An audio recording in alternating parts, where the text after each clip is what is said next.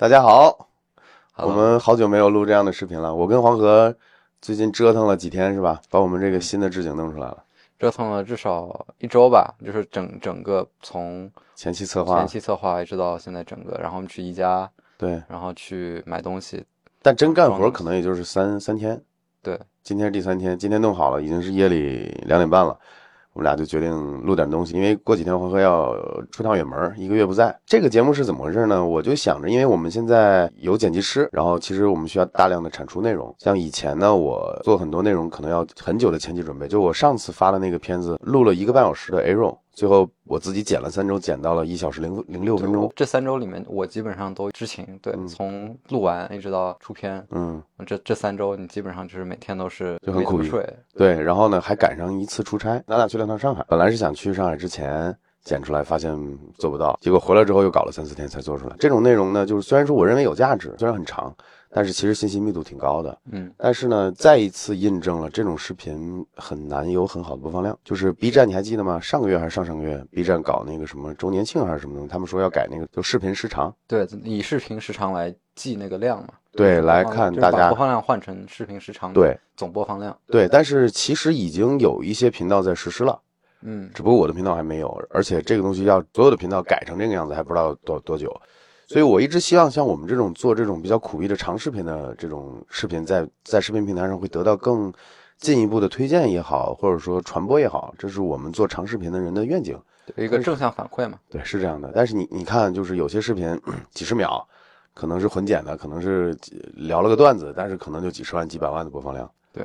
然后如果说推荐啊，或者说可能有一些奖励机制啊，它是按照这个计算的话，那我们就亏炸了呀。是的，还有之前就是王思聪的那个视频，嗯，呃，每次都被人人家啊混剪，然后最后播放比我们比我们高。就是在抖音上很多那个营销号嘛，弄完之后，这个话题就是什么王思聪百万电脑，话是好好像当时有十个亿的播放，然后我们自己视频就几十万。就很就很苦逼，当时，所以这个扯得有点远。为什么我们去做这样的事儿呢？就是以后这边可能有常驻会有两三个嘉宾，一个是黄河，一个是我的一个好朋友，上次跟我们录了几几期节目，甄总，一个漂亮的美女，她还觉得挺享受，就是跟朋友一起聊聊天，然后呢发到网上，跟互联网上的大家也可能也有个交互，她也能得到一些反馈嘛。所以呢，就是她可能以后会经常来跟我一起录录节目，但是她不太懂科技，所以呢，我就想着是可能我们聊一些普通人可能关注的科技话题，比如说女孩子的视角怎么看一些新科技啊，或者科技新闻，或者一些新技术的。当然，如果说嗯、呃赶上一些时事或情感类的，可能也随随口聊聊天。AK's Love Studio 啊，Love Studio。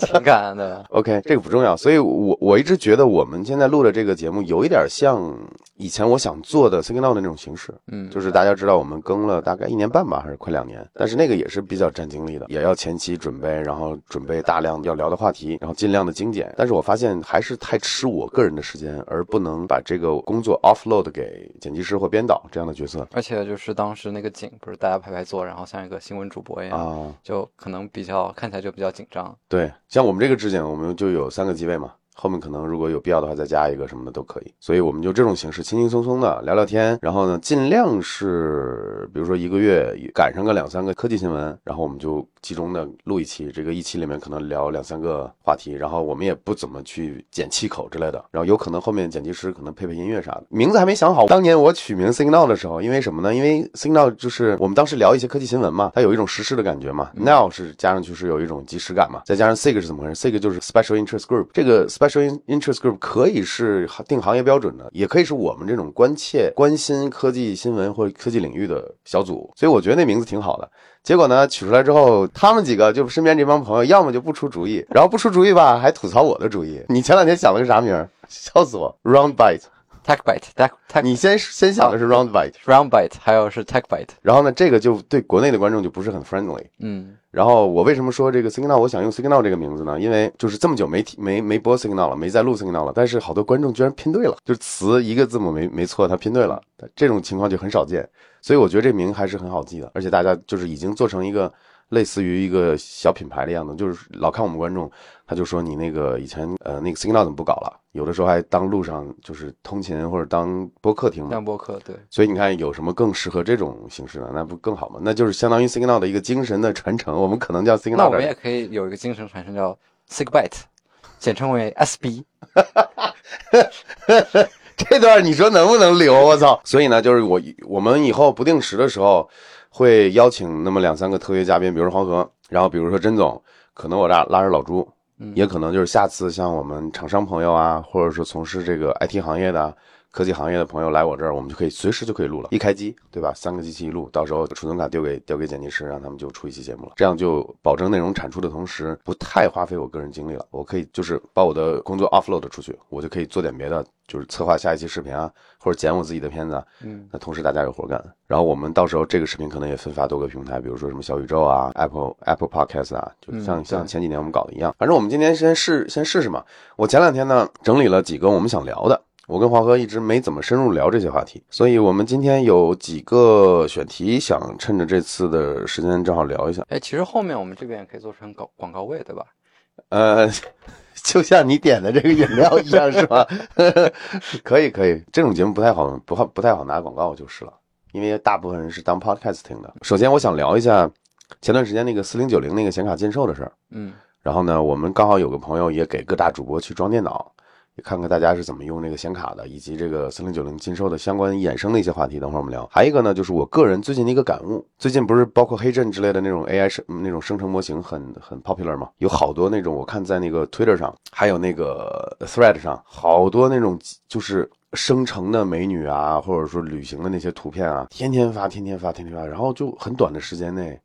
就有个几百几千粉了，很离谱。这我一会儿我想聊聊这个话题，但是对我们经常玩这些的人，一看就是假的，但是大部分人看不出来。对，但是其实是啊，这个一会儿再说。一会儿我对细节东西我们聊。还有一个选题呢，就是 Pico 那个话题，就是就是一会儿看情况吧，要不要聊一下？因为黄河知道的事情不多，主要可能靠我。还有一个就是前段时间那个何同学好像因为掰天线那事儿，好像又上了波热门，还是？热搜怎么样的？然后黄科最开始跟我说这个事儿的时候，我都没明白是什么意思，什么叫白天线？直到看了那个视频，才发现挺离谱的。那关于这个话题，我们也延伸一下，等一会儿聊到的时候，就是怎么我我是怎么我和黄河怎么看到这个事情的。然后另一个角度呢，就是为什么会出现这样的现象？呃，最后呢，可能就是聊聊遥遥领先，遥遥领先，这个没被充值啊，但是我最近换了一个折叠屏，就是我现在两个主力机了，然后还弄了个壳子啊，这贼中年人是吧？因为它这有点像当年那个 Smart Cover 一样。像 iPad 那个 Smart Cover 一样，你必须有它才给你提供一个特别的功能。所以你是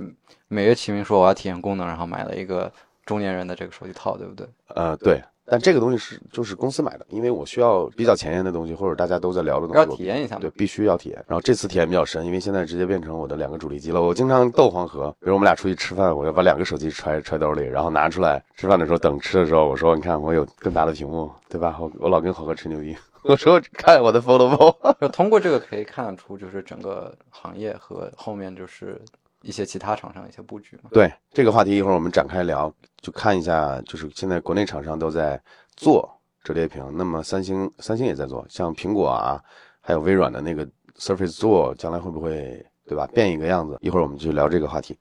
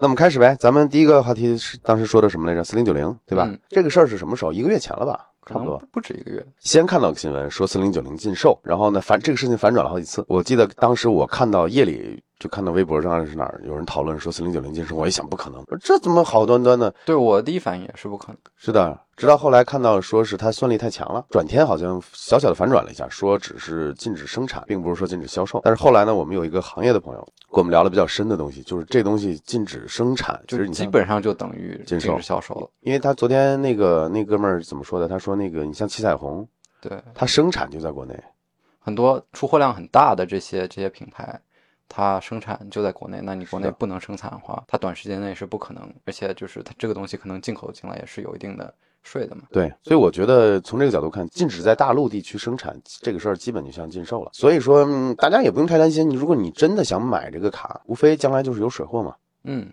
对吧？其实没保修，显卡，我觉得保修可能不是一个特别重要的事情吧。就是游戏玩家来说可能不嗯不是一个大问题。对，对于矿矿场老板来说，哎，森林早就不可以挖矿了吧？呃，它是有什么切算力啊什么的，嗯，是的，就是老黄在二零系列就开始陆陆续续有这相关的，对但是它是通过那个驱动切的算力，然后它切算力以后，就有人在 NV 内部去搞了一个不切的版本，因为这个啊这个利益太大太大了，是的是的一定有人去这么去搞，然后他们就想办法又又把这个绕过去了。我记得后面后来后面怎么样我就没关注了。嗯我们预测，呃，四零九零禁售以后，NV 肯定会再出另外一个显卡嗯，来补齐这个四零九零，去绕尝试绕过这个四零九零的这个限制。禁售这个禁令其实是美国政府搞的嘛。对。但是呢，作为一个企业，老黄他肯定希望还是自己家产品不要受到这种限制嘛，还是要多卖嘛。所以说，老黄应该是会搞一个类似于现在是不是已经出了叫什么四零八零 Super 的那种卡？对他们现在没有 TI 了，又回到了这个 Super 的这个这个命名。这早些年就是这样子的。嗯那基本上就是可能通过这种方式或类似的其他方式绕过这种限制吧。嗯，但是我觉得这东西不治标不治本。不过我最近有个好苗头嘛，就是那个习大大访美，我看好像两国关系又要好转。嗯，所以这个东西我觉得对玩家影响不大，为什么呢？因为它真限的是那些高端显卡，对，它限的是在做 AIGC 这一块，还有呃挖矿是的这一块的。其实你知道吗？它的这个限制不是针对游戏玩家的，因为实际上就是游戏玩家买高端显卡，我的理解啊，它的数量远远远远不足那些搞这种呃用 AI 算力去做事情的，比如说挖矿，比如说去搞训练模型这些东西，这完全是两个差异特别大的市场。游戏玩家就一小撮，对，而且我听说哈，就是嗯五零系列的显卡，它在核心上面就是不一样。嗯现在四零显卡就是它四零，特别是四零九零，它和这个专业级的这种在服务器上面做运算、做 AIGC 的，这上面它其实是用的是同一个芯片，然后去阉割掉一些核心啊什么的。那五零呃系列开始就是完全不同的两个芯片。啊，就完全走两条路了，是吧？对我估计这也是就是 NV 他们现在通过这件事情以后要做的一件事情，这样就能把所谓的高端商用的显卡嗯能能彻底跟这个游戏这块摘开，然后这样就不会影响到他们游戏这这方面的销售啊什么的。我的判断是这样的：如果说你说的可是是可行的话，我觉得以后的显卡会越来越贵。为什么呢？如果说你现在的很多显卡，比如说四零九零或者三零八零这个系列，当时是跟服务器或者说搞 AIGC 的这些工业卡嗯一起做的、一起生产的，它用到了很多相同的 core 也好，chipset 也好。但现在如果开两个东西的话，它成本它的它的成本就更高了。所以说以后大家游戏玩家要买卡的话，你别指望会跟现在一个价格了。如果事情按照像刚才黄河说的那种情况发展的话。其实这有两面性，就是在显卡刚出来的时候，那其实估计就不会像现在一样疯抢，因为疯抢就是因为呃那些作为商用的，他们是有利可图的，对，然后他们所以会可以会把这个显卡价格给提高了很多，嗯。啊啊，就超过这个 MSRP 非常多。那后面的话，就是当大家都不太用这个作作为商用的时候，又会有大量显卡空余出来，嗯，然后就会出现在什么闲鱼上面啊什么的，然后这时候价格就会跌得很低。那当当他把这两个产品线彻底分开了以后，他这个曲线就不会那么明显，他就会不会那么极端了。对，就你刚才说那种情况，其实是，呃，我们比如说买游戏显卡觉得贵，实际上是有黄牛在炒嘛。对但实际上我想说的是，它本来的价格这个也。MSRP 就是官方售价，你看四零九零卖大概多少？一万六还是一万七？换成人民币，差不多这个价。如果按照 MSRP 的话，也得是大概是一万六七。就等于说官方涨价了。对，所以我说的情况就是，如果说以以后五菱像黄河说的那样子去搞两条产品线，完全研发都不一样，里面用到的可能技术都都不是同根同源的话，那可能以后的五零九零 MSRP 可能直接就是两万以上，甚至更贵了。嗯我是这个意思，就是黄哥说的那还是黄牛涨价的事儿，这两个其实都都是影响价格的关键点。但是你现在游戏玩家，我还是刚才那个观点，就是现在高端游戏玩家其实影响不大。就算这个禁令以后还在的话，为什么呢？因为这些玩家本来数量就少，一定要买旗舰的。那你想，而且往往这些人愿意去溢价买买而且就黄牛货，是到到这个时候，本来要买四零九零这批真正的玩家早就已经买过了，呃，我说的不是这一点，我说的是这些人以后出新卡之后影响不到他，啊，出新卡，OK，因为这些人本身就是很小众的一群人，啊然后呢，他不在乎多溢价那一点点，啊，另外，他以后如果真下禁令还是不让买的，他一样会买水货。是就是你买水货可能要加价嘛，你相当于给二道贩子了。你你现在买四零九零和以前买三零八零这些人加价买是无非就是溢价给黄牛了嘛，其实是一样的。所以我说影响不到嘛，无非就是没有保修嘛。现在唯一的区别，目前看来，因为本身这种超过可能一万一万六七的这种卡就不是针对普通游戏玩家的。你要知道有游戏玩普通游戏玩家一般都是学生嘛，学生里面一般买都是挑性价比，对，一般都是是60系列六零或者七零的这种六零联名卡钛、七零，对，所以我觉得就这个事儿，大家看淡一点。我总结一下吧，这个话题差不多。我觉得首先，呃，这个受限于之前的两个关系嘛，嗯，那现在是不是有一些放开的苗头，或者缓和一些，，对，或者说破冰的嗯那种苗头在，对吧？这是一个好的方向。另外呢，就是其实影响不大，我刚才论证了嘛，就本身买这个卡的人都是那些极少数的人。非常有钱的那些人，对他们来说，买黄牛货和买水货其实都是要加价，所以我觉得影响不大，就是这个原因。那大家看开这个事儿就好了，我我是这么想的。对，你想嘛，就是聪哥如果想买个显四零九零显卡，他肯定买到，嗯不管是溢价水就是货还是什么，这种东西虽然贵，但它也是消费类电子产品嘛。这个东西只要想买是有有办法买得到的。嗯，然后还有一点就是关于四零九零这个话题，我觉得啊，就我们现在这几天在调这个机位这些东西嘛，我觉得其实现在显卡性能这么强，我们尝试过一个美颜插件，因为之前有朋友来嘛，女女孩子嘛，嗯，就是 我想着是不是给她跑一遍这个美颜会好一点，观感会好一点。他老觉得我的相机太真实，因为这个不是我，这不是我能控制的。这 这不是好处吗？不，这女孩子看这不是好处。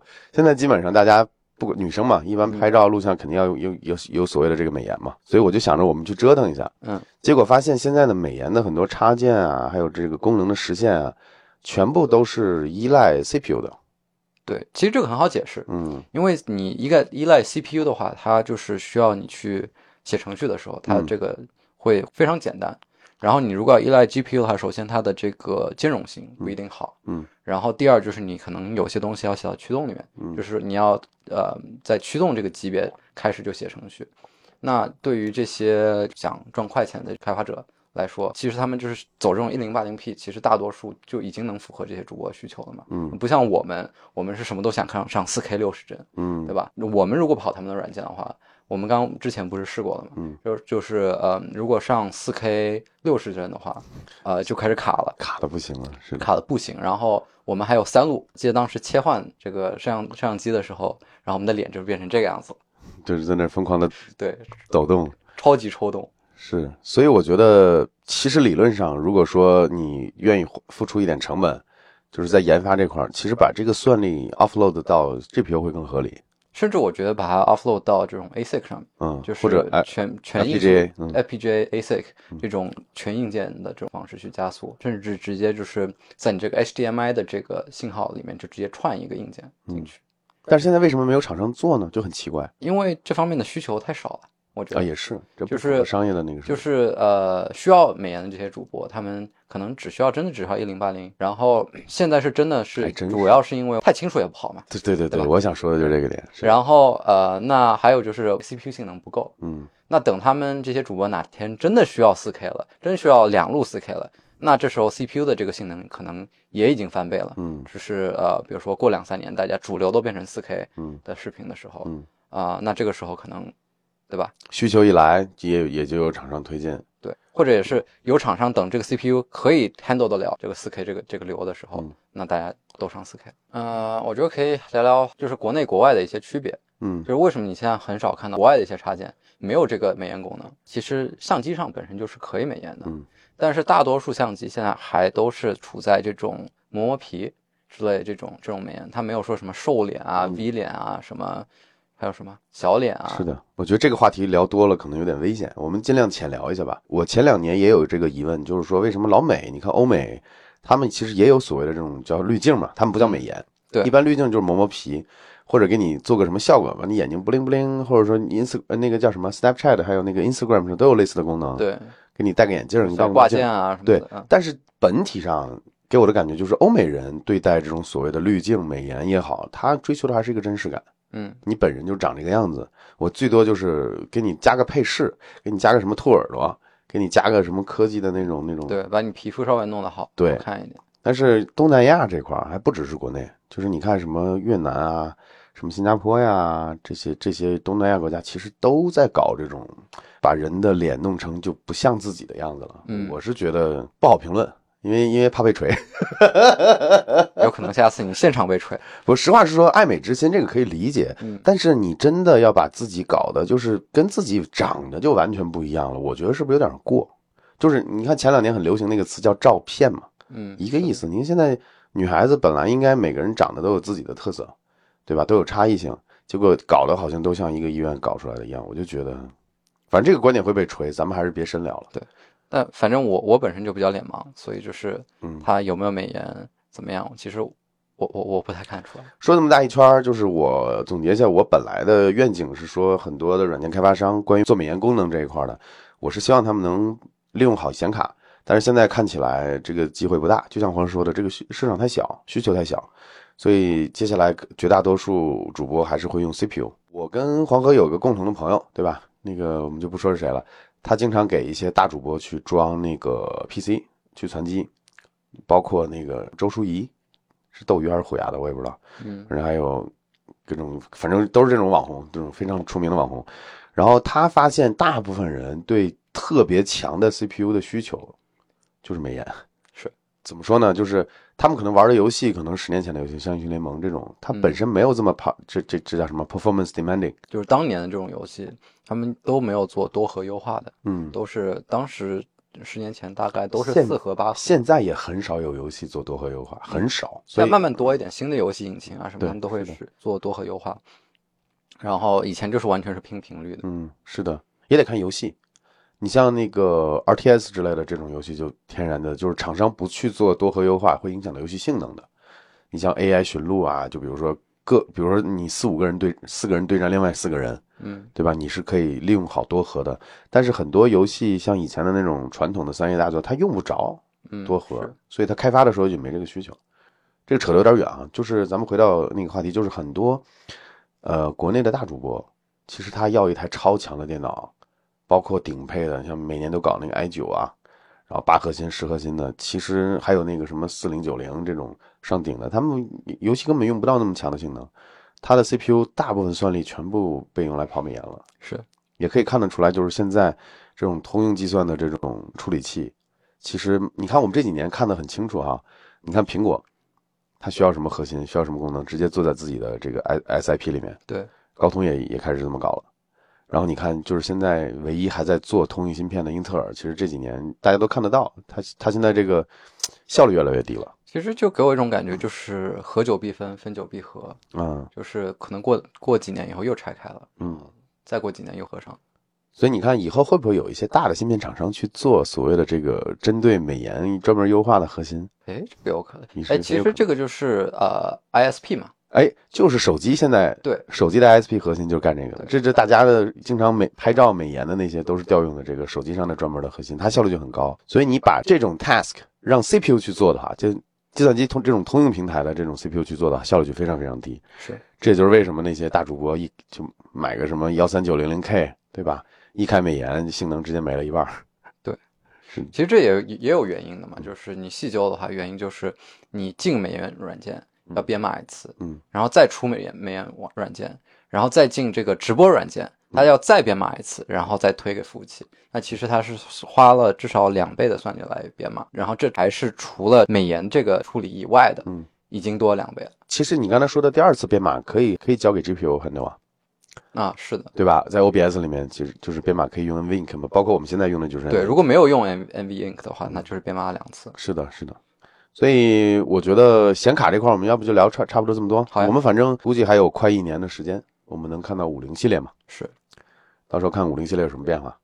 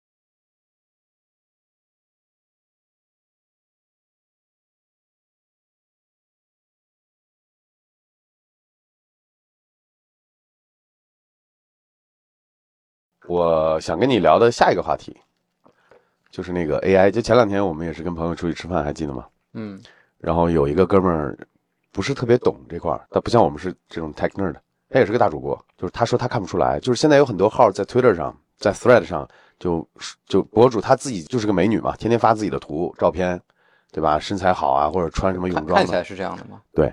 然后呢，一天能发好几张照片，然后呢都是那种挺暴露的，然后身材又好，长得又漂亮，皮肤又好，而且在世界各地的这种啊，要么沙滩，要么是深山呀，反正景色很好的地方。对。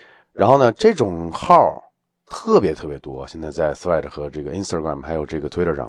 然后呢，这些号就很短的时间，我一看，今天我给你们看那个号，才三周，嗯就好几千粉了。然后呢，具体怎么回事？就这些号发的所谓的自己的照片，其实都是黑阵或者说类似的这样的模型生成的。然后呢，就我为什么说那个主播那个朋友他不懂啊？然后他就觉得这是真的，就知道我跟他说，我说这个都是 AI 做出来，他就他就很吃惊，还记得吗？那个对。所以你看，这个里面我想聊哪个话题呢？就是现在每一次有一些新的一些科技的东西出来之后呢，总有那么一批人啊。会把这个科技用于就是投机，嗯我觉得这是投机，因为它底层逻辑是什么呢？他可能手里有四五十、几十甚至几百个这样的 AI 生成账号，天天就发自己生成的这个美女。你生成的时候是你可以用固定的脸，对吧？这个都不是难事儿，尤其是在现在的这个模型里面，你可以定义就是这样的风格、这样的脸、这样的发型的人，你给我做不同的衣服、不同的这个景，然后呢，这些人就会几十几百个号，然后每天就发每个号发个几七八张照片，用来吸粉。吸完粉之后呢，可能某个号就做起来，可能就几万粉、几十万粉，就开始打广告。或者就把它卖掉。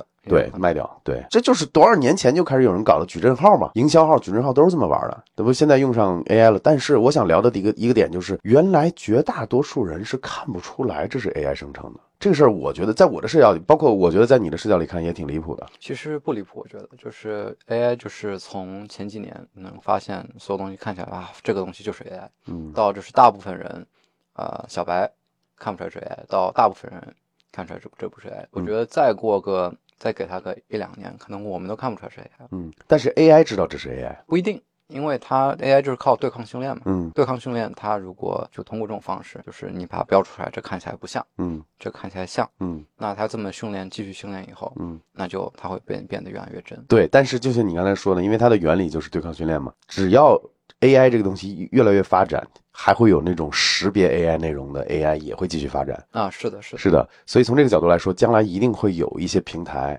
包括一些网站，我们可以提前预测。就比如说你你在刷朋友圈的时候，你刷到的内容底下平台，这是平台的责任，就会写此内容是疑似 AI。内生成。我们现在已经很多平台都是这么搞了。是的，就是利用了很多这种反 AI 的 AI 来做的内容，所以我觉得就是还是我还是觉得就是大多数人看不出来，我觉得挺奇怪的，因为在我们的视角看其实挺明显的，因为现在 AI 呃这种生成图形或者是视频的这种这种工具啊，这种模型啊，它有个致命的弱点，就是你要给大部分人用才能分摊你的成本，你还要收费，但是呢，你给大批的人去用，你的成本又非常非常高就是。你这个算力是不够的。是的，你每次生成实际上是要耗电的。那怎么找一个平衡点呢？那就是生成低分辨率的。比如说一张图，我们在网上看到一张网图，一张美女的图，可能是可能是幺零八零乘幺零八零的一个方的嘛。但实际上 AI 在生成的时候，可能只有比如说四百八乘四百八。只不过大部分的这种内容生成 AI 在生成低分辨率图之后呢，它会做一个很省电的操作，就是所谓的 upscale。就有点像 NV 的那个 TLSS，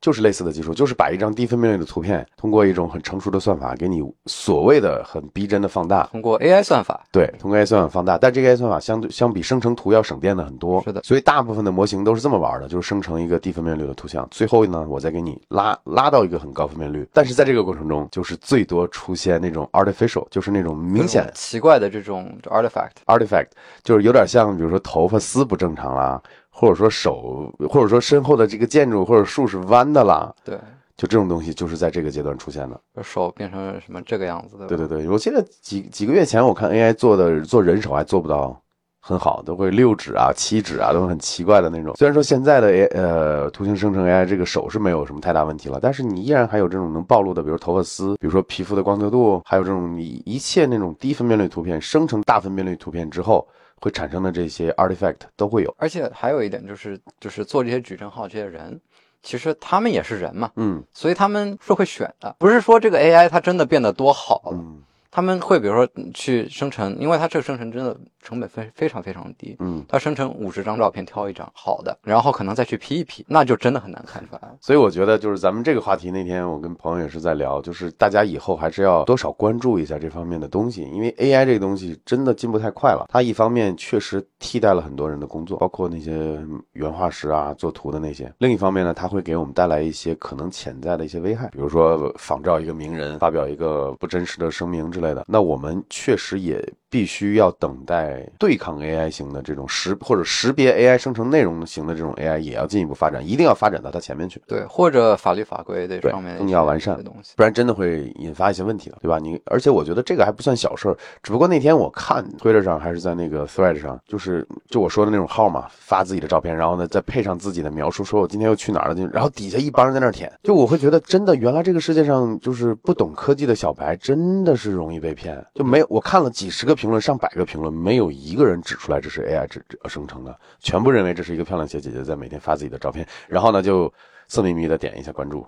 等着发更多的图。听起来 AK 好像自己特别的亏，我这么努力做视频，对吧？这么努力做视频，就才才做到就是多少多少多少万嗯关注，然后这个人家随便生成点什么 AIGC 的，对吧？就就好多关注。其实以前有人问过这个问题，我其实一点都不酸，因为我觉得能被这种初级的 AI 骗的人，我也不说实话，我也观众。对我也不希望是我的目标观众，因为我讲东西他必然听不懂。而且他也会觉得我讲东西枯燥无聊，不同的赛道嘛，还是那个观点，就是觉得大家还是要多关注一些相关的东西，多了解科技对对这块对对有必要的，因为很快现在这个时这个科技发展太快了，嗯。你像我今年三十五六，我就已经感觉到，你看黄哥，我经常跟你说嘛，过去我就觉得现在年轻人懂得多，然后现在做东西也快，然后也 adapt to new technology 的这种能力，我们就已经不具备了，就有点像什么呢？二十年前我跟我爸妈说怎么用手机一样，一样的这种感觉。所以就是我我也算是个在中间的这个人了吧，前前面有更老的一辈的父父辈，后面有像你黄河这样年轻的这个这新的一代人。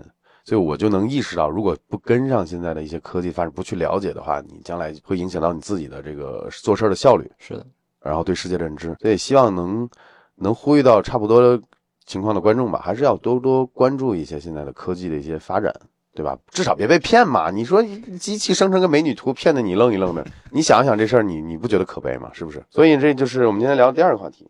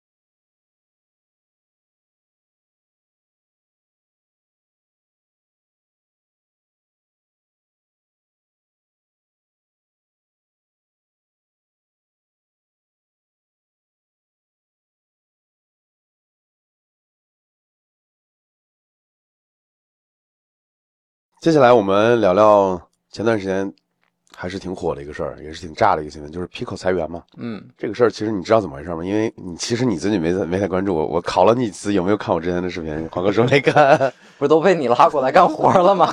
不是，那是一两个月前的事儿。就是关于 Pico 这块儿，你知道的事儿多吗？就我听说他们裁员裁了很多，然后只只留了就是核心的技术在在里面。然这是后来的事儿了。今年年初就有相关的新闻，然后当时我不还是做视频了吗？我做了个视频，我还还上热门了，我就挺奇怪的。我当时聊了是那个 AR VR 行业什么大爆料，做了个这么一期视频，好像好几十万播放，还上热门了。就我没想到这种小众的东西还能得到那么多人关注，我可能爆了点料了在里面。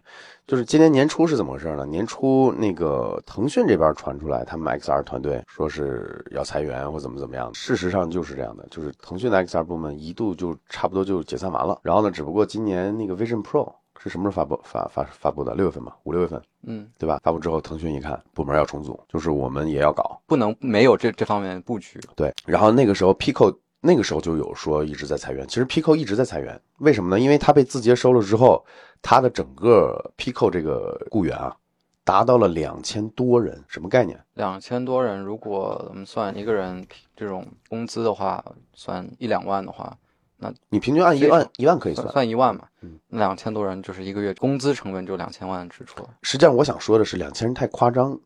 就是说，如果说你真赚钱，或者你的业务能力很强，你别说养两千个人，养三千个人，养四千个人都可以。嗯但问题在于，嗯，你的这个头盔，就是你 Pico 他们他们家卖的这个，不是他们东西不好，而是整个行业一年也就是国内大概也就是卖几十万、一百万，就是这种两三千元价格的这个东西，因为大家主流消费群体不认可它，所以呢。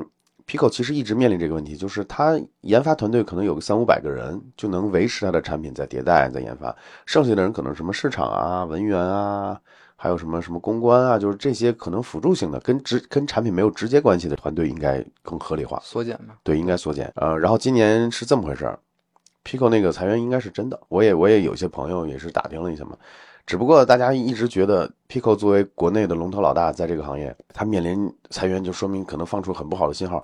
其实很简单，字节老板是谁啊？张一鸣。嗯我听说就是张一鸣直接让他们搞的，因为你很简单嘛，你做硬件的公司不赚钱，你卖不动，但是我又做成国内第一了，就是很小的、很小众的一个一个产品，我做成国，那怎么办？砍掉是不可能的，砍掉太可惜了。对，砍掉你也憋了三四年了，对吧？你有技术，有也也有人员，也有储备，也有研发，那很简单，就裁员呗，就是把用不着的岗位把裁掉。所有就是非核心的全部裁掉。对，对我们其实后来也是印证了想想法，就这样的。但但就很多人就觉得，哎呀，以后 Pico 会不会怎么样了？我觉得以后还会有 Pico 五的，只不过可能没那么快了。嗯，这我的观点是这样的。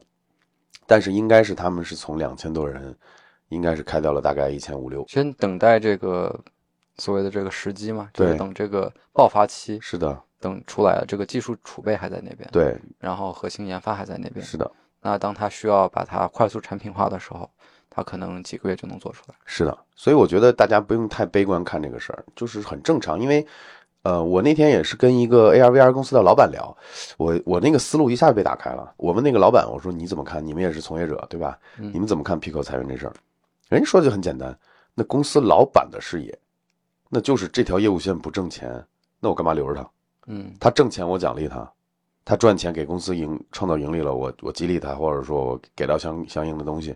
你没做到，那就是就跟将军一样，就是奖惩都是要有要有的。嗯这个事儿就太简单不过了，就很多可能大家就是作为消费者去看，你就觉得哎呀，Pico 要完了，怎么样？不是那么回事儿。他赚钱那就招人，就资源嘛，资源就给它配上。对，招兵买马，配资源，那不赚钱就缩减，对吧？叫什么抱团取暖，或者说这这个叫什么断臂求生，这很正常的一个事儿，很正很正常的商业上的一个逻辑。另外呢，就是腾讯这块儿，正好趁着这次机会跟大家再放个料，明年腾讯你知道要代理呃 Quest 吗？你知道是大家都之前都传是 Quest 三吗？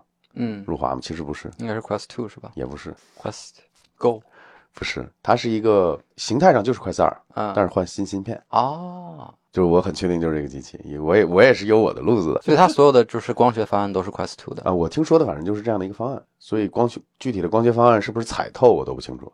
但我唯一知道的就是 form factor 还是 Quest Two 的样子，大概率会上那个 Quest 3的那个芯片吧，可能性能好一点，嗯，但是然后格拉低做做对，价格肯定比 Quest 3便宜。嗯，因为国内市场的话还是认价格，任何其实那种消费类的产品要想在中国快速的那种爆发式的那种销售，那就是唯一敏感的就是价格。对，其实吧，我觉得当时已经把料已经堆满了，在当时有的料的情况，基本上全部什么功能，我我当时觉得就是特别一个算黑科技吧，嗯。或者说也不算黑黑科技，但是就是让我非常惊讶，然后觉得很酷的功能，就是呃，Pico 它可以在呃软件内去调它的这个眼睛的这个距离，嗯。这个当时是 Quest 上面你是必须手动去调的，啊，这个功能就是属于就是你有吧，虽然帮不到什么，但是真的非常酷嗯啊！但是你没有吧，其实也影响不到什么。这个话题啊，咱们就再往下深挖一下，呃，也是借着跟黄哥聊天的这个机会跟大家讲讲。首先，我先聊个沉重的吧，一会儿聊轻松的。沉重的是，还记得吗？我跟你说过，我一直觉得国内的硬件厂商啊投入不够。比如说，咱们拿 Meta 来举例子，就 Facebook 嘛，小扎他做了他的这个 Meta 的这个 Lab。就是叫什么 X Lab 吧，好像叫 XR Lab，已经是七八年了。每年在他们的 VR，就是他们的 VR 的技术上的研发和投入也好，每年超过一百亿美金的投入。但是国内呢，就像比如说 Pico 这两年好像是就是没没太赚钱嘛，亏了点钱，可能这几年也就是亏了几十亿、上百亿人民币，这几年加起来是。但是呢，Pico 就选择裁员了。其实我们国内很多是喜欢说去看国外去跑通了，或者说技术成熟了，然后把它呃引进进来。嗯，其实这个倒没错，我以前还挺鄙夷的，就我觉得。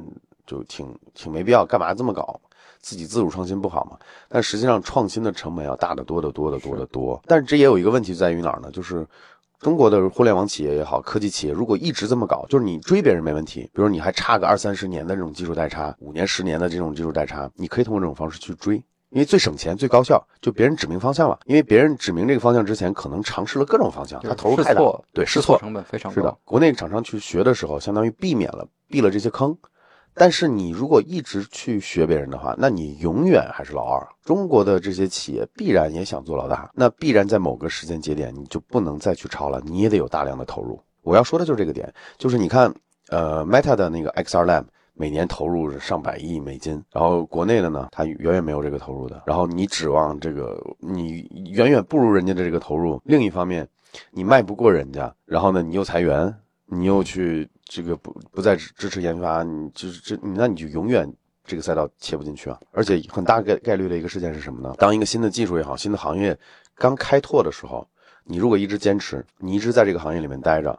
你一直在去拓展这个行业的边界或者获客，呃，是你是最大的 potential 的那个 benefit receiver，可以这么说吧？获益者。对。但是如果说你这一榔头那儿一棒子的想去尝试的话，那你可能在某个节点，可能再坚持个一两年，或者市场很很快就打开了，但是你在这个时间停止投入了。是的。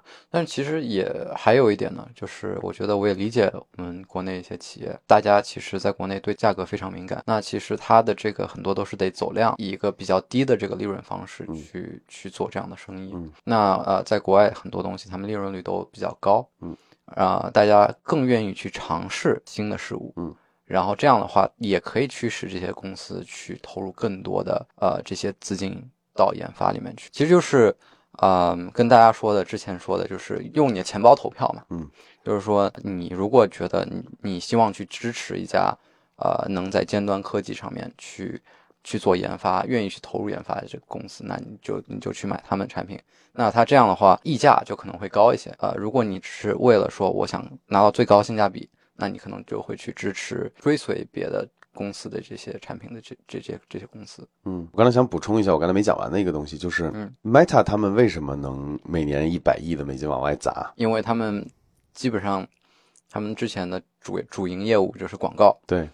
被苹果严重打击，被苹果锤的不要不要的。就是说，Meta 他想从一个互联网公司转型到一个产品公司，就基本上他们已经进入一种绝境求生的这种这种模式了。他不去搞的话，他就活不了了。所以它是一个背水一战了。但是呢，我们国家的字节，你知道字节每年赚多少？上千亿吧，应该。那我觉得其实他们可以在他 Pico 这块再投入再大一点。所以他们是有能力做这件事情。对，所以我会觉得就是有点可惜吧。就是一方面我理解他们为什么要裁员，一方面我理解他们为什么要去做这种断臂求生的事儿。那另一方面，我觉得从业者的角度来说，我觉得他们投入不够。当然呢，这个就聊到刚才我想聊的一个另一个话题，就是说开心点事儿嘛。什么是开心点事儿呢？就是大家知道为什么 Meta 每年投入这么大吗？现在说起来好像就是 Meta 他们很有钱。之前 X XR 的时候做 XR Lab 的时候投了好多好多钱。我了解到的信息就是，之前他们找国内的一些代工公司帮他们去做方案嘛，就去做国内供应商。对，嗯。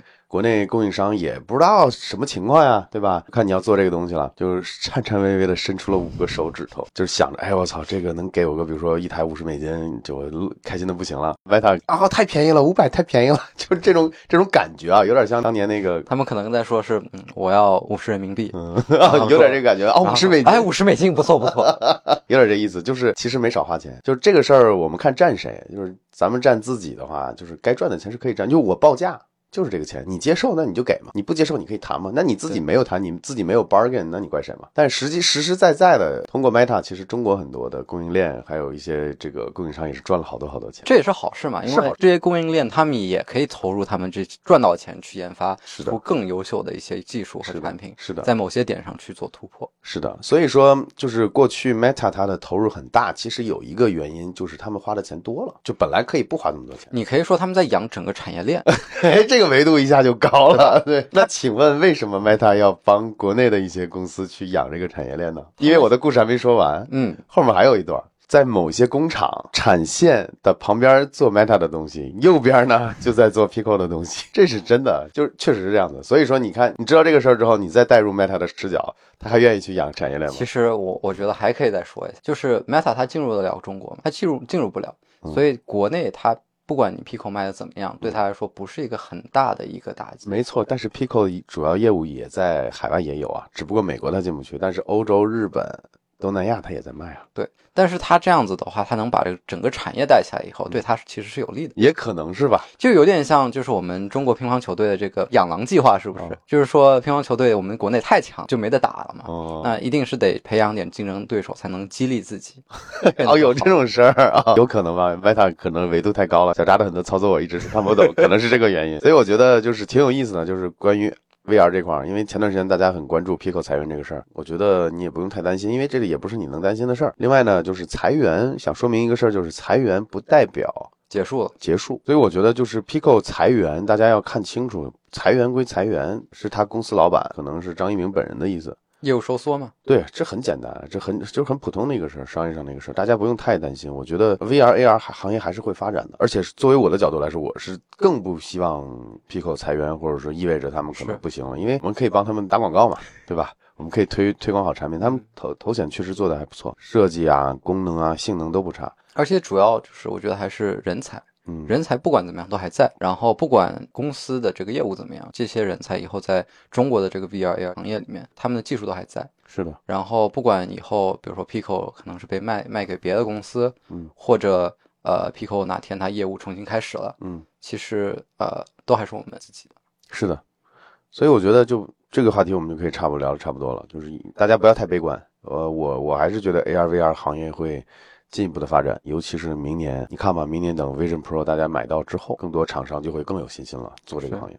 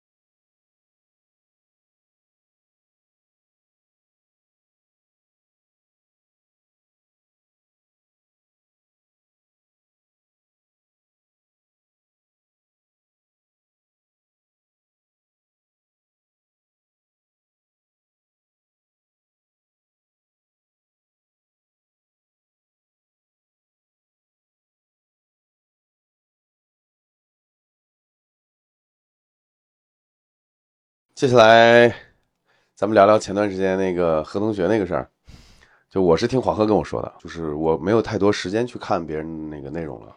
我也是在知乎上看到，然后再去看的视频。然后我记得最早黄河跟我描述的时候，说是何同学被喷，他表示不理解，就是不知道为什么因一呃，就我们只是看了个新闻标题，对吧？好像说什么何同学什么把天线什么竖着还是横着，怎么怎么样，然后就大量的人喷。嗯，然后呢，黄哥说他不理解，后来呢？黄哥说回去看了一下，他确实做错了，就有点错的还有点离谱。对，它是一个常识性问题嘛。对，所以关于这个话题，我我有两个点想跟黄哥聊一下。第一个点就是他为什么会犯这样的错，这是一个第一个大点。嗯。第二个点就是为什么这么多人喷他？嗯，对吧？那我们就就着这两点开始聊嘛。对，你觉得他为什么会犯这种错？我觉得就是首先我们分析一下他这个视频里面的就是。他是先和主持人进去了，然后华为的工程师离开了嘛。然后其实这个测试场地应该是华为给他们就是准备好的一个场地。然后那如果是我的话哈，如果我对一个东西不是特别了解，也不是特别的。有信心说，我我这个一定是正确的，查明我这个事情一定是正确之前，我就会把它放在那儿不动。就是它本来是怎么样就怎么样，我我是去相信，比如说华为的这边工程师肯定在给我测试之前肯定是调好的。嗯，在唯一在什么情况下我会去主动去做一个改变呢？去给比如说天线掰直，那是在我的认知里面，它应该是直的。它应该是就是冲着这个对象的。只有我在有这个认知情况下，我觉得这不对，才会去把它掰直，才会去呃做一个改变。这件事就代表什么？就是说何同学他在他认知里面。他就是应该是这样的，嗯，而不是说啊，我不确定。当一个人在不确定的情况下，他不会去做一件事情，嗯，而且也也不会这么自信的、盲目的带着主持人一起掰。是的，所以很明显就是在这件事情上，他出现了非常严重的认知错误。其实我觉得你话说的还是太客气了。就第一个点嘛，就为什么他会掰？你原因很简单，就是他不懂，就这么简单。嗯，但是呢，我想说，为为什么我说要连着这两个话题一起聊呢？那何同学他是一个大学生，刚毕业嘛，做自媒体拍那个很酷炫的那个画面，我觉得这就是涉及到第二点，就是大家为什么要对一个刚大学毕业的一个小孩子有那么高的期待？他明显不懂。对，就是你首先你不是学学这个相关的，学什么天线设计或者说电磁波的，你不懂很正常，就是觉得天线应该对着哪儿就是指哪儿嘛。那实际上上次我跟你聊这话题的时候，那个八木天线有一根长的主的那个馈线，那方向天线的方向是对着对着射频的方向的，但是它上面有很多这种齿嘛，是的，对吧？这种天线是定向的，有指向性非常强，对，指向性非常强的。你像一般的家用路由器，就是包括你什么八爪鱼这种四五根天线都是立着的呀。对，就实际上你可以不懂。但是呢，你的常识也应该告诉你，天线立起来是没有问题的。就在我浅显的这个认知里面，就是天线和天线之间应该是一个平行的一个东西。嗯，就是你接受天线怎么样，你发射天线就应该怎么样。是的，其实你这个小型化之后，可能不一定就成立了。你像有些什么，它 P 天线就在 PCB 上，你想怎么放怎么放，它是范围射频嘛？对，就是它信号可能某一个方向信号强一点点，其他地方也有信号。但是说到何同学这个事儿，我就觉得他是一个年纪不大的一个小孩儿。也不是学这个专业的，只不过他之前出圈了嘛，就是聊什么各种科技啊，或者自己 DIY 个什么项目，大家很喜欢看。其实我觉得他个人的优势是在哪儿呢？就是做这种能让大家觉得很好看的片子，很有意思。对。但是如果说大家硬要给他贴一个什么懂科技啊，然后又是什么什么很专业，我觉得那是大家的问题。这是我实话实说，因为他毕竟是一个可能爱好数码科技的一个小孩子，刚毕业刚创业，做的片子比较好看，这是人家的标签，没有必要去把人家一定要捧得很高，然后一定要把人家就是说啊，他是非常懂的人才能去做这种视频。所以我觉得第一点就是原因就是他就是不懂。他也没有必要要懂，因为他不是一个专业的。嗯，如果大家对他有各种期待的话，其实问题在于大家，而不是说他立了个什么人，他也没立人设，是他就是不懂那个无线电这块，他不懂很正常。你不是这个专业的，你不了解的话，你你不这不太简单了。第二点呢，我是觉得还是网民把把这个就是把他抬得太高，然后也没有太多的宽容或包容的这种这种心。那就他犯了个错嘛，就很简单嘛。你测，你像我们认识的很多朋友也经历过类似的事情，我们自己也经历过。对啊，搞测评的，哎，我们好像还没经历过特别大的关于这种。我们哪些东西做的这种错误，这种认知错误没有，但是就比如说我们当时经历一些类似事件嘛，经历一些类似的事啊，就比如说我们装服务器，有人说，哎，为什么不留风道啊？还有什么？为什么要把乔布斯垫在垫垫在下面？就是这个这个东西，我就我一直觉得啊，就是我开始还挺介意，后来想了想就不理了。嗯，就是我觉得，人家何同学可能也是类似这样的处理方式吧。就明显是个人都会有一些无心之举或者怎么样的，你你有些人非要把它上纲上线，我觉得这是没必要。但我觉得我又想加一点，我觉得最大的问题在哪儿呢？是华为工程师没有去，最后片子没有去看一下。选片前应该有有一个这样的流程。是的，而且还这么长，带着主持人一起把所有天线都掰直。也许审片的是华为公关。嗯，华为公关不一定会会，也有可能会懂这个东西。还有一点，我临时再加一点啊，我觉得在那样的一个测试环境里面，你其实弯不弯下来，折不下来，没有太大区别。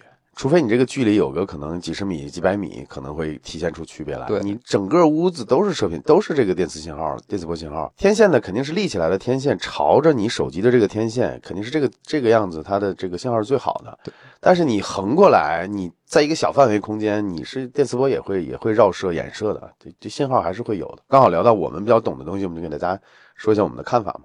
事实上就差不多就是这样的一个情况。然后我觉得最逗的是他最后放了一个测速的一个。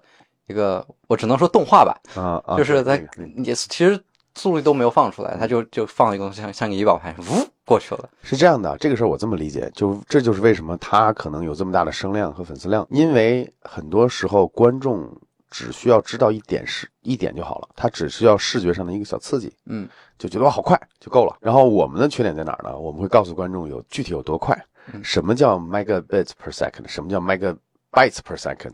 对什么叫上行，什么叫下行，然后当我们讲这些东西的时候，人都走了。直接视频跳出。对，所以说人家有他聪明的地方，他不嗯需要向大众传播一些没必要向大众传播的一些具体的点，这可能是我们的习惯或者我们可擅长能这是我们的目标观众。对对对对对对对，所以我觉得这一我们也有向他学的地方，嗯就是把一个东西可能简化，或者说，呃，以更好的视觉化的方式呈现出来，也是人家的一个优势，对吧？你说做媒做自媒体的哪个不想是要要更多的流量吗？是，但你要知道大家关注的是什么，大家关注的可能就是你你要告诉我它好就够了，我不想听它好在哪原因在哪好的对对这种这种技术细节。我不需要知道细节，细节对我来说是一个负担，会导致我枯燥。经常有人说看我视频睡着了嘛，对吧？你你是不是就对，有段时间我就是特特别享受，就是在 AK 他放他的直播，然后放着放着看着睡了。所以我觉得这个这个话题我们就聊完了。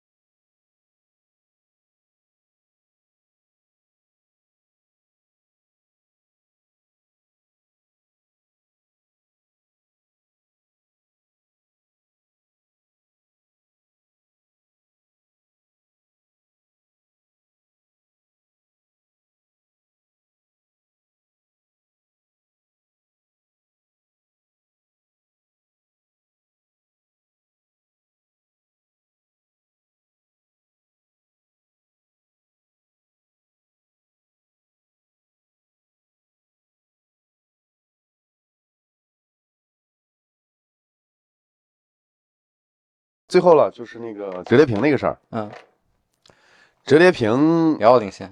是这样的，就很巧，上次我们是参加某个厂商的活动，半个月前吧，嗯差不多半个月前。对，咱俩去上海，我出差，我带着黄河去，我们在深圳的那个机场的那个华为的那个专卖店，就我们俩就看着那儿不是有一堆那个叉五在展示吗？展示机。对展示机，然后当时有好多叉五，然后当时那几天我又看了好多新闻在聊，因为它刚出嘛，刚出一个月，嗯然后呢，我们俩就在那儿花了点时间玩儿，我就觉得它这个屏幕啊，以前不太理解折叠屏谁用啊，后来发现他妈展开之后，一些很多软件的 UI 啊、适配啊，其实做的已经很好了，体验都是很很不错的一个体验。而且它现在变得够薄。对一是变得够薄，然后第二呢是呃它的这个倒角，我我觉得我我我要边上这个特别的特别的提一下它这个倒角。嗯，就它这个倒角让你就是双手握持的时候感觉特别的舒服。有些就是他们去做这种直直角倒角的，会让你感觉就是有点硌手。嗯，但是这样子的话，你感觉就是你整个操作逻辑啊，包括它的这个分体键盘，然后整个整个优化上面，我觉得对于这个屏幕的大小来说是一个非常好的一个。就比如说你看视频的时候，你可以边看视频就边边滚这个评论啊嗯什么的，这种是我我比较喜欢的。所以我们当时在那个机场，其实就是体验这些小细节。对，我们花了点时间玩儿，还打开 B 站之后，发现很多软件其实适配做的还不错。是然后我的观感一下就变了。我最大的点你知道在哪儿吗？我是觉得就像你刚才说的，它薄的好明显，就因为机场那些展示屏是没有贴膜的嘛。是的，我就觉得就展开之后薄的就有点。后来我一想这个事儿讲得通，因为什么呢？它的它可以把很多原来必须坐在主板上的东西放分成两层，对坐在两侧。电，池、主板。两侧都有电池，啊，然后两侧也都有主板。但是呢，它很多通过那个那种 flex 对。flex 线就可以。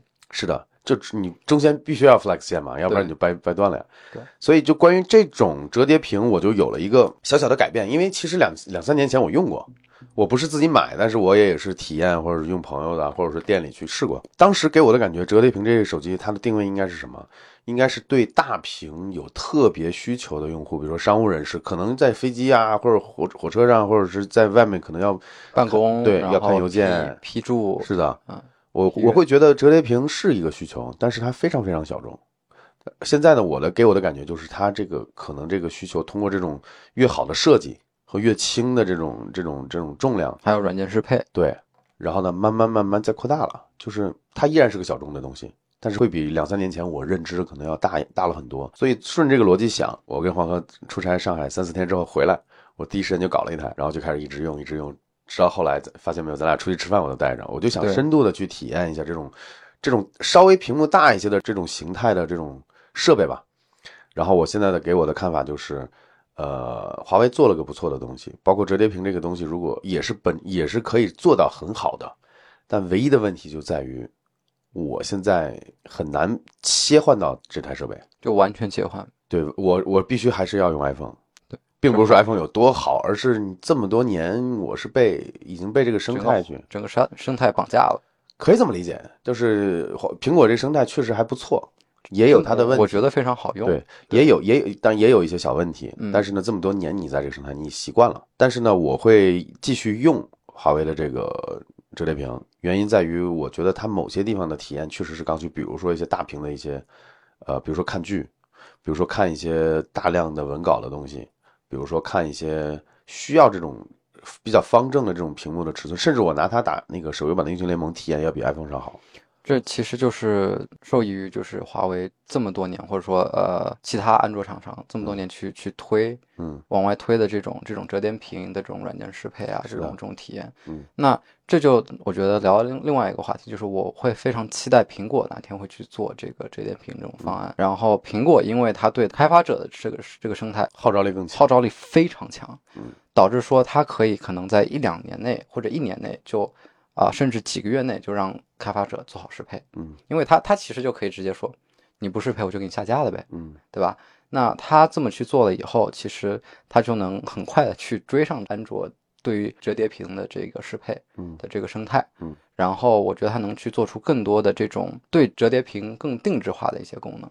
嗯对，就比如说我们那天说的，就是可以，比如说，呃，你看前面屏，我看后面屏之类的这种这种小功能，或者这种这种有意思的功能。嗯，刚才黄哥说适配问题嘛，我这儿感触挺深的。哎，我甚至跟你可能观点不太一样，我觉得苹果不太需要适配。你看是不是这个逻辑、啊你意思？就是软件层面的系统系统级不别的是不是不是，嗯你看啊，如果苹果做这个折叠屏的话，嗯如果形态差不多的话，它这样就是 iOS，嗯，它切过来就是 iPadOS。哦，它就等于说已经有适配了。是的，对，因为它本身就有两个产品线对，在那边。所以所以我看到的是，如果哪天苹果做了折叠屏，它甚至不需要开发者去做太多的去适配。哎，你说的没错，因为苹果现在它有一个叫 Stage Manager 的这样的一个功能，哎，然后它本身就是要求这些 App 去适配多个，因为它它不是说无极拖拖拽它它有几那个预设的，它有几个预设，嗯那可能其中一个预设它已经偷偷在里面已经规划好，就是现在他以后要做这个折叠屏的这个这个非常。有可能，非常有可能。对，但是苹果做折叠屏给我的感觉是，它可能不会为了做折叠屏而做，因为这几年连已经连续三四年了，呃，iPhone 在销售在慢慢往下滑，嗯，所以呃，对苹果来说，要么开辟一个新的赛道，比如说 Vision Pro 这种头戴式全新的赛道，另一个呢是在现有赛道里面进一步的去压榨剩余价值，怎么让大家去再产生换机的冲动呢？怎么让大家再为他们家的手机或者他们家的设备在溢价去购买呢？很简单，比如说像我这样的人，假如说将来真的商务出差要怎么样，我对折叠屏真的有需求了，苹果不出，我可能真的慢慢陆陆续续要转到 OPPO 啊，是这个这个华为了，嗯，三星，但是苹果如果出的话，那我是不是还会留在这个生态？所以对苹果来说，折叠屏更多是一个守成的一个方案，而不是一个突破性的创新。你再怎么样，折叠屏它这个 form factor 有有区别，它还是部手机。所以我觉得苹果不会是说把这个折叠屏真要做了折叠屏，也不会定义成他家什么一个创新，一个怎么怎么样，一就是一个市场的补充。而且折叠屏在市场上需求依然非常非常小，现在可能呃按照比例来说的话，就是所有的手机用户里面。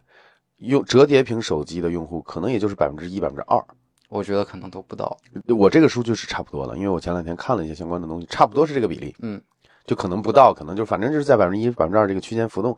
所以苹果如果说去做这么一个东西，想靠折叠屏去有多大的一个实现手机上的一个增长是不现实的，最多就是一个维持。当然也也可能啊，苹果这个设备做的就贼牛逼，然后让好多比如说每年买直板机他们家的这个旗舰手机的人就是想都换了，对，也也有这个可能性，对吧？因为毕竟这个手机现在卖一万三四是吧？一万六。他家有很多的 tier，有不同的配置。就折，我说折叠屏这个这个我知道，我说的是折叠屏。哦，是这样子吗？折叠屏，我给你举个例子，你华为搞的复杂在哪儿？它有个什么典藏版，典藏版的话就是十六 G 的内存加一 T 的 SSD，、哦然后呢，里面三面玻璃用的都是什么玄武、什么昆仑昆仑加强玻璃，然后呢，他家的次旗舰就是典藏版，还有个十二 G 的版本，然后玻璃也是最好的。然后呃，对了，我刚才还漏说了，它典藏版的所有的屏幕亮度能达到一千八百尼特。哦，对，然后呢，然后它非典藏版的最高配好像是十二 G 内存，然后五百 G 还是一 T 的，我忘了。然后呢，它亮度会给你砍到一千五还是一千六？然后呢，用的玻璃就不是玄武什么昆仑，昆仑，它用的是什么？就是昆仑玻璃。嗯，然后它还有下面一个 tier，就搞得有点那啥。哦，它等于说它把各各级市场都切了一遍。对，所以你没办法说它到底是多少钱，它大概反正是一万二三吧，嗯一万二三裸机价格。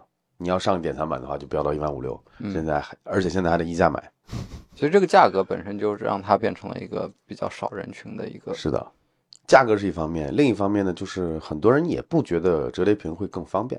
或者就不觉得它是个刚需吗？对，你看，其实我们认识的朋友里面有人就是天生就爱小屏，嗯，你让他去买折叠屏，那不可能的。我看很多内容创作者还硬掰一个道理，就是说，哎，我这折叠屏不管多少年了，还手还是要必须要两只手才能打开它，一只手打不开。确，他说的确实，你像你像我一只手，我是没办法给它撑开，它自己不会弹。嗯就我想把它展开的话，确实要用两只手，所以很多人会纠结这些小的这些点，就是不方便。嗯反正就我觉得折叠屏这个东西本身就是一小部分人的需求嘛，有一些人需求可能就是小型机或者是直板机，这都有可能的。所以还是那个观点，我觉得折叠屏它将来会是一个类型的手臂，就像当年啊、iPhone mini 一样，它照它照顾的就是特定人群的需求。所以说折叠屏不会成为一个主流，它就是可能就是以后每每年苹果会卖什么十五 Pro、十五、十五 Plus、十五 Pro Max，然后十五 Ultra 可能是折叠屏，它就是多了一类东西。，Ultra Fold，对对，有可能啊，就是类似这样的定位。对，我记得你前段时间还跟我说了个观点，就是说产品的形态确实不错，但是呢，就是软件生态啊或者什么，你觉得还是我觉得还是有进步空间。嗯，对，我觉得他们硬件上还是软件可以在就是因为很多东西就是不只是说你把它做到一台手机加一个平板，你二合一就行。其实我觉得折叠屏是有很多优势的。嗯那我觉得需要把这些优势通过软件方法去把它表述出来。嗯，我觉得你说的有道理。那我还会继续体验一段时间，然后将来有可能啊，有可能因为我也不怎么出门，可能就把这个抽奖了，就是怎么样的。因为本身就是我买来就是为了体验，包括我。一个月前、两个月前整了一个那个 Mate 六六零 Pro，就是华为的那个搭载鸿蒙系统。我当时就想看，如果将来出鸿蒙五五点零系统之后，它跟安卓的关系应该是怎么样的。所以我想趁着这个时间体验一下现在鸿蒙生态做的怎么样。给我的印象就是体验特别好的一点就是它那个叫什么超级终端，就我我没给你演示过啊，但是其实就是同样都是鸿蒙系统的话，比如说我打开，呃，我这个叉五上的摄像头嗯，之后，我可以连 Mate 六零的摄像头。其实就是生态嘛，对吧？，对对对对，而且它它也在打造自己的一个封闭的一个生态。我们再聊下去有点像广告了，就是好 好像华为充值了一样，不是的不是的，这是纯纯纯个人体验。对我们全是纯是以技术的这个这个角度去是的，是的。啊，对了，你是月底要去 CES 吗？？对，黄河呢，以我们电文科技的身份拿了两张媒体票，不要钱是吧？省了多少钱？一张三百五十刀，我靠，那省了七百刀，嗯，好，很很很开心是吧？可以作为前方记者为电玩科技前方报道。到时候可以连个线啥的。CES 如果看到有意思的东西，对，等你回来，我们可以再做一期聊 CES 上好玩的东西的视频。新的产品，对你去那儿多多拍点东西，嗯到时候可能我们到用到要剪辑到，好呀好呀，你就带你的那个大稳定器去是吧？对，不嫌累，真的是。那我们今天就聊到差不多，那就先这样，好，那大家下期再见，拜拜。拜拜。